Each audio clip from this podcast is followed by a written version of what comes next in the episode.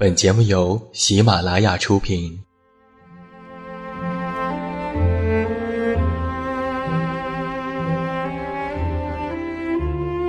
在这个世界上，总有让我们恋恋不舍的事情，比如感情、相遇、离别。那些犹如空气般的戒指，依稀旧梦，光影流年。它们存在于文字当中，无声无息散落在不同的角落。现在，我将它们拾起，用声音和你分享，为你诉说关于心灵的话语。欢迎来到喜马拉雅晚上十点，此时此刻，让远近和你一起文字分享。声音为伴。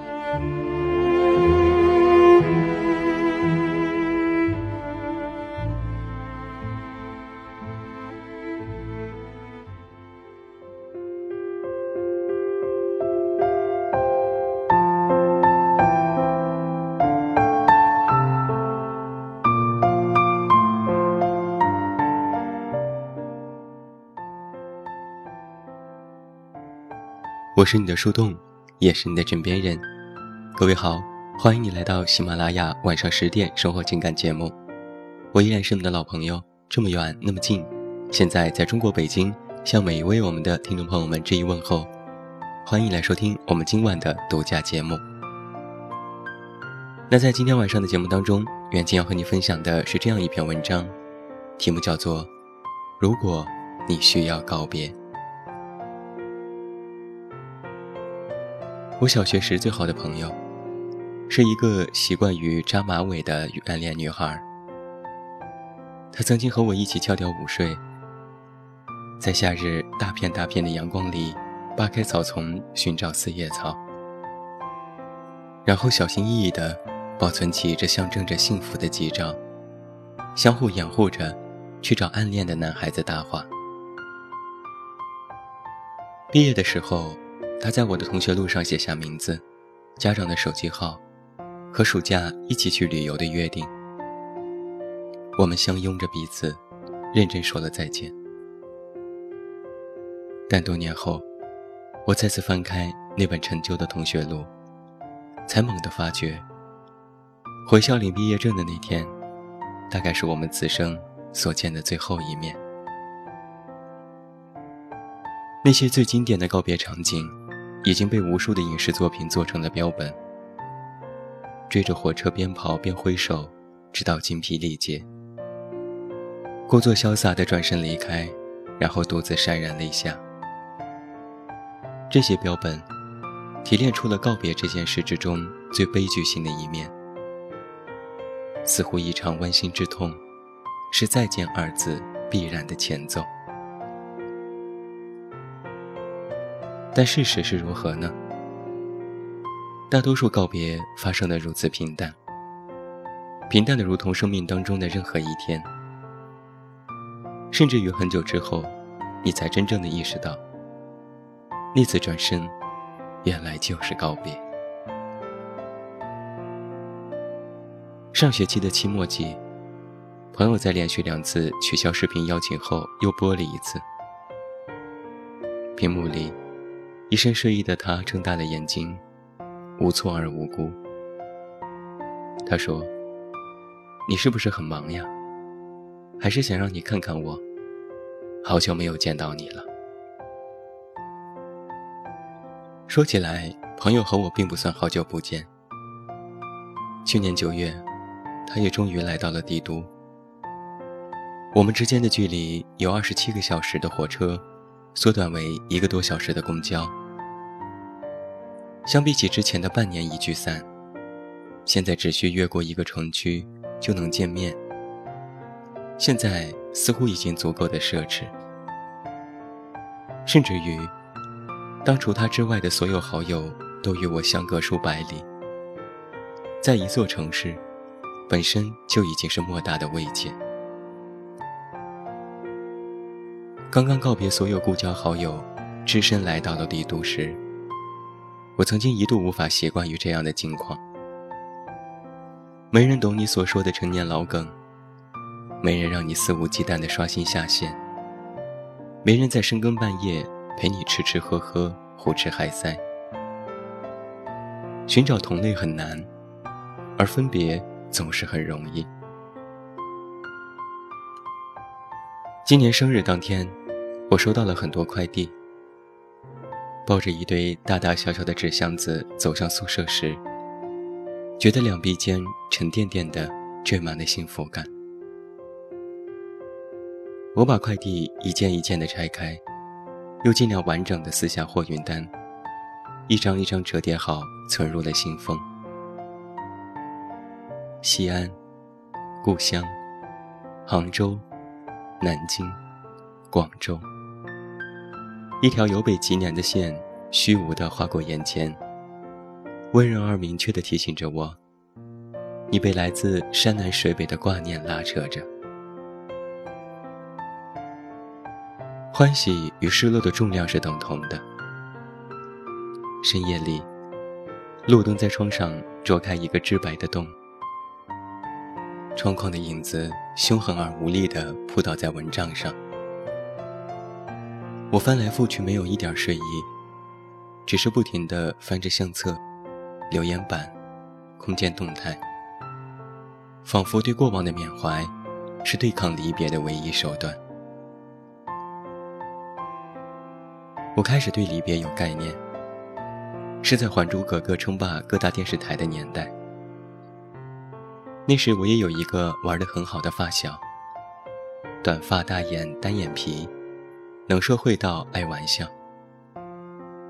我是软柿子，他是假小子，一柔一刚，天衣无缝。我们会一起骂凶神恶煞的小男生，或在大人面前显摆从电视里学来的舞蹈，也会拎着塑料铲，去河边的淤地里挖井。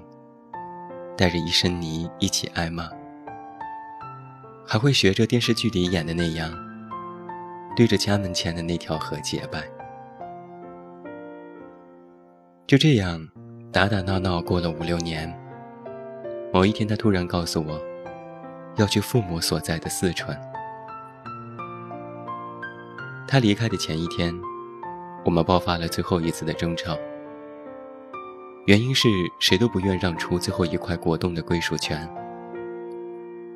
像从前一样。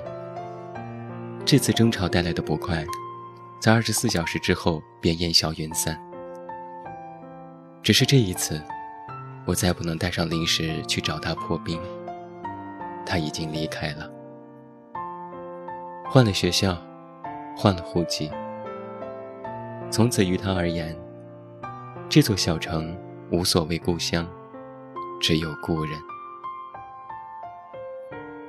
后来，曾经与我形影不离的他，有了新的生活和新的朋友圈子，开始留起长发，开始沉默寡言。我们之间依然保持着联系，交换着礼物，但始终不能像往日那样，无时常相见了。离别意味着什么呢？只是减少了见面的频率吗？只是拉长了彼此的空间距离吗？或许吧。但当某个人慢慢的从你的生活当中抽离，一个共同的故事，从此分裂成若干独立平行的剧本，熟悉从此难以抗拒的趋向陌生。当共享被割裂为分享，那些缝隙。便开始暗暗的进行发酵，只等有可及之城时，猛地给回忆一个反扑。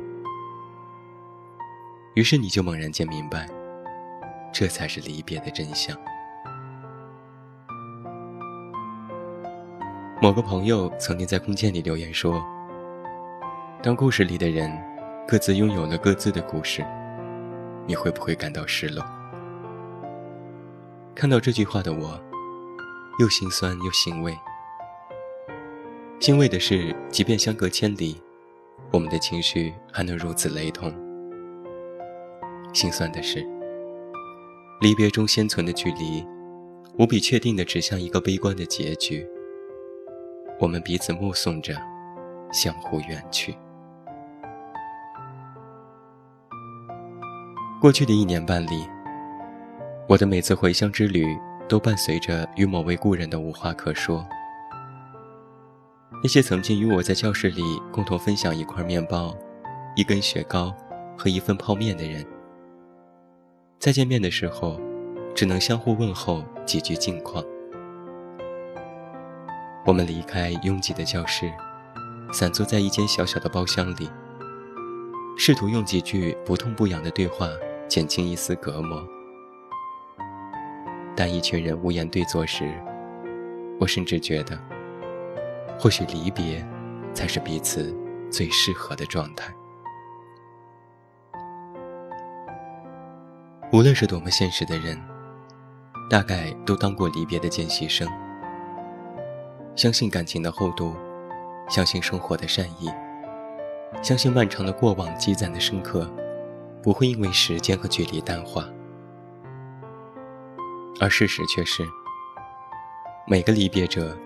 都将经历另外一种生活，一种代表着过去的故人无法参与的生活。时间会把我们从缅怀当中拉扯出来，逼迫我们面对纷繁复杂、滚滚而前的现实。尽管难以评判，这究竟是一种残忍，还是慈悲？如果说这是残忍的，大概真正残忍的地方在于，由亲密变为疏远的过程中，并没有想象当中那样痛苦。大多数时候，疏远的过程太过自然，也太过漫不经心。当你发觉的时候，已经没有什么好大动干戈的情绪，只不过在偶然被某件旧物引起回忆的时候，有一股短暂而深刻的。物是人非的悲凉。如果这是慈悲的，大概也正是因为就在时光的顿歌之中，所有深刻都会平淡，所有心绪起伏都会波澜不惊。新的生活会重新赐予过去所拥有的东西，还会赐予过去所没有的东西。在此起彼伏的新陈代谢之中。你放下一重又一重的感情负荷，继续往前走。或许我应该感到幸运，因为在这群用来感慨的过客之中，还不包括那些我放在心尖上的人。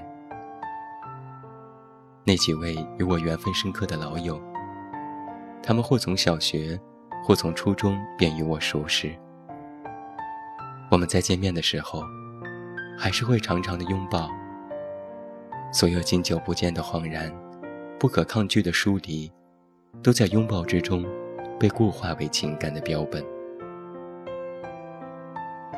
我们能够像从前一样，相互鄙视彼此，你真是傻透了。然后买几只甜筒，一起绕着小城走。从多年前懵懂的暗恋聊到社团活动时偶遇的白衣学长。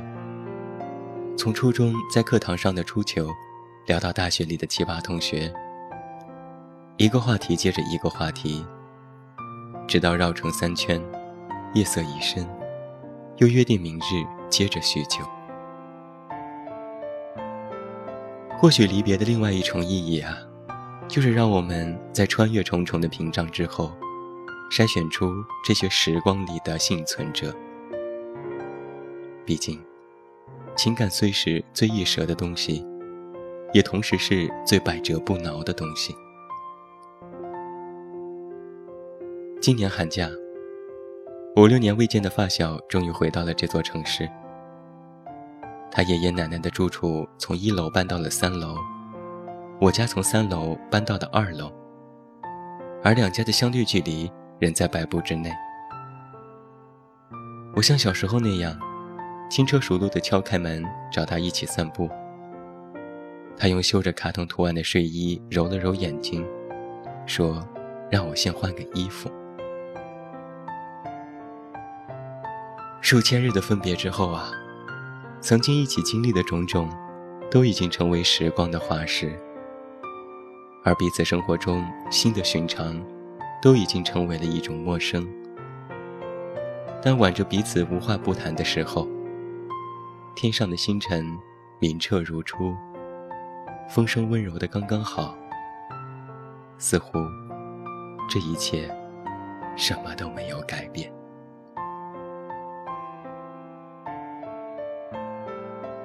这就是远近在今天为你带来的这篇文章。如果你需要告别，希望你喜欢。好了，今天的喜马拉雅晚上十点生活情感节目到这儿就要和你说声再见了。找到我参与节目互动，你都可以来到我的公众微信平台远近零四一二，或者是在公众号内搜索我的名字这么远那么近进行关注，也期待你的到来。最后祝你晚安。有一个好梦。还是那句老话，我是这么远那么近，你知道该怎么找到我？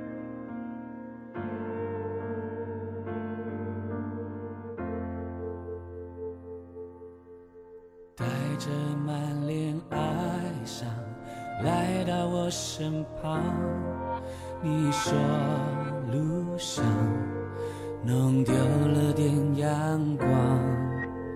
这里有座铁塔，往神秘地方。或许刚好会有个人进来你的微笑。未知的世界那么大，走过的世界那么小，得到的眼泪那么重，永恒的快乐那么少。别忘了去找，别忘了去筑一条桥。就算想绑住你的脚，我陪你往未来街道